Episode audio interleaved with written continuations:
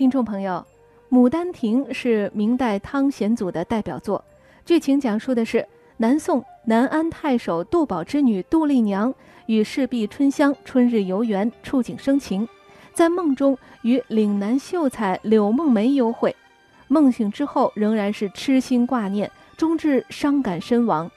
地府判官感其情真，允许丽娘魂游四方，寻觅梦中情人。适逢柳梦梅上京复试途中，因病滞留在南安杜府梅花观中。一日偶游花园，识得了丽娘自画像，亦得了梦中情景，反复呼唤。丽娘闻声而至，两个人结为人鬼夫妻。后来柳梦梅在石道姑的帮助之下，掘坟开棺，使得杜丽娘死而复生，一对有情人终成眷属。好了，下面就请大家来欣赏张敬贤演唱的昆曲。《牡丹亭岁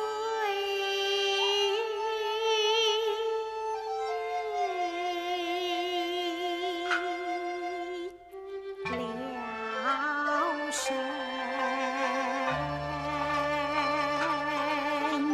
春色